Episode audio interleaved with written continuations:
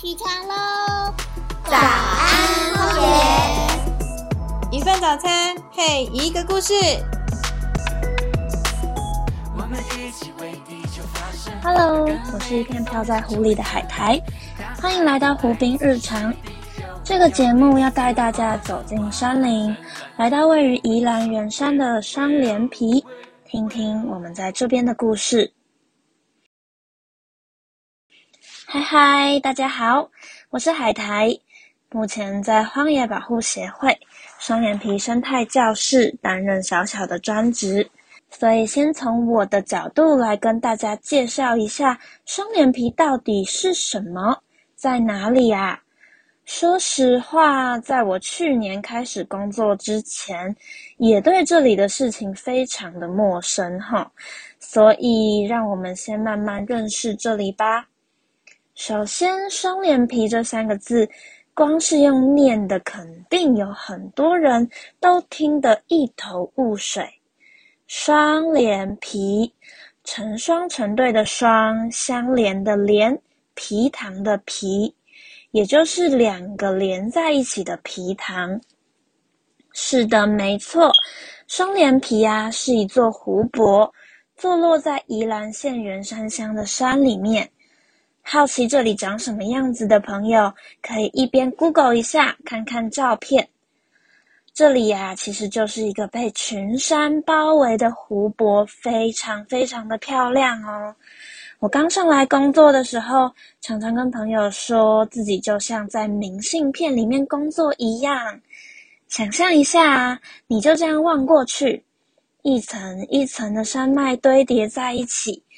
如果当天风刚好比较小的话呢，下面的湖水就会像镜子一样，把旁边的房子、山、天空，甚至是飞过去的鸟都映得一清二楚。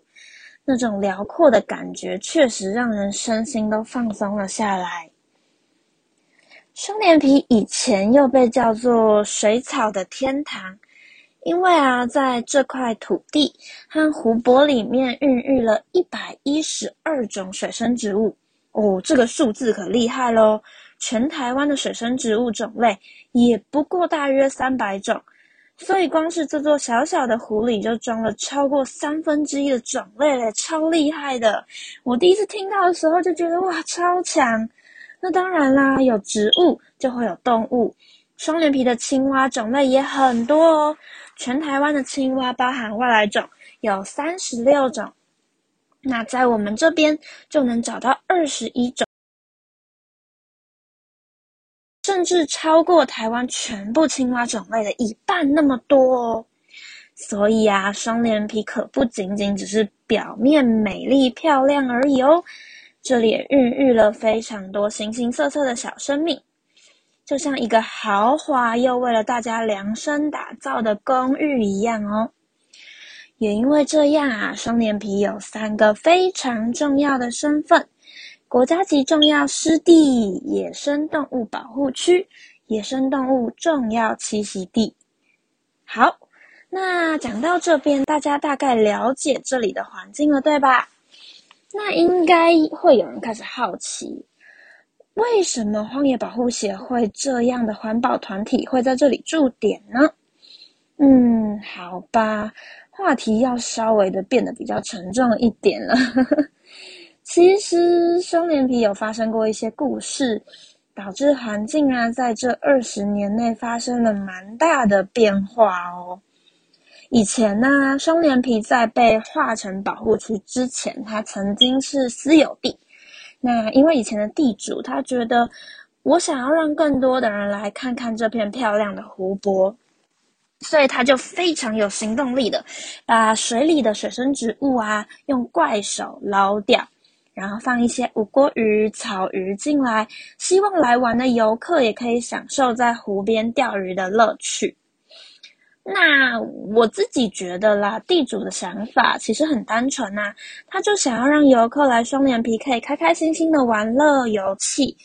但很可惜的是，在三四十年前，台湾的环境教育并不像现在那么普及，不会有老师告诉你说，哦，你把水生植物捞走之后会破坏湖里面的生态平衡。那他当然也不会知道，那些被放进湖里的鱼，其实是对原生鱼类会造成危害的外来种。它们不仅会抢走原本住在这里的鱼的生存空间，也会把所剩无几的水生植物吃掉。导致湖里的环境被彻底的改变，而且要回到以前的样子，其实很难很难哦。所以啊，现在的湖水虽然还是跟镜子一样漂亮，但是跟二十年前还是差得远了。原本在清澈水面下摇曳的水生植物啊，都已经不复存在了，而且湖水还因为优氧化变得有点绿绿浊浊的，也不再那么清澈了。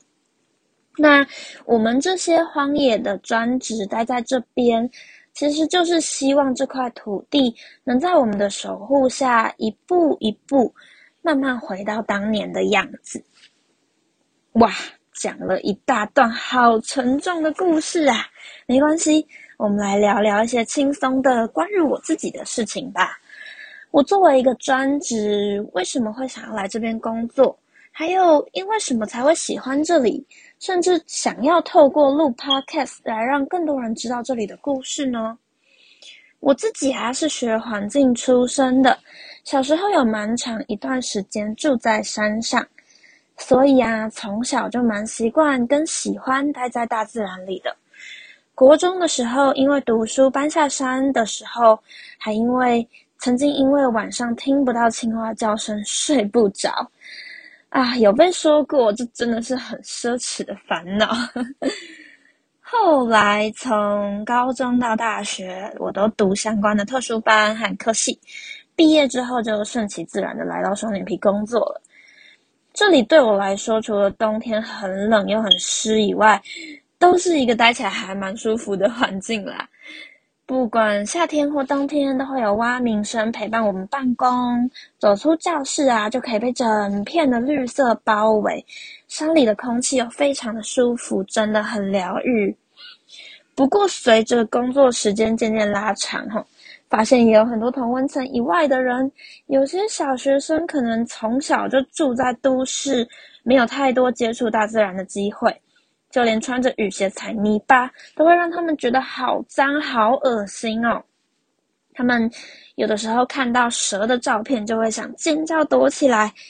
哇！一开始教到这样的小孩，真的还蛮挫折的，因为我们上课要带出室外，然后你出去走了，可能不到五分钟，连教室的大门都还没有出，他们就会吵着想要回到教室。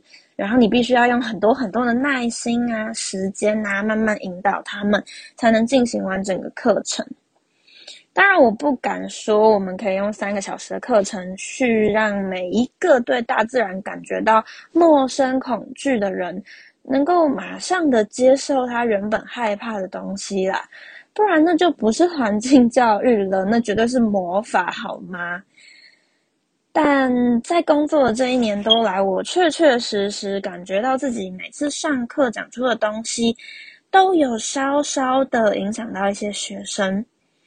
我也会常常跟朋友分享说，呃，我不要求每一个人都记得我上课讲哪些植物的名字，我只希望在十几年后，这几十个、几百个学生能够，呃，有那么一个。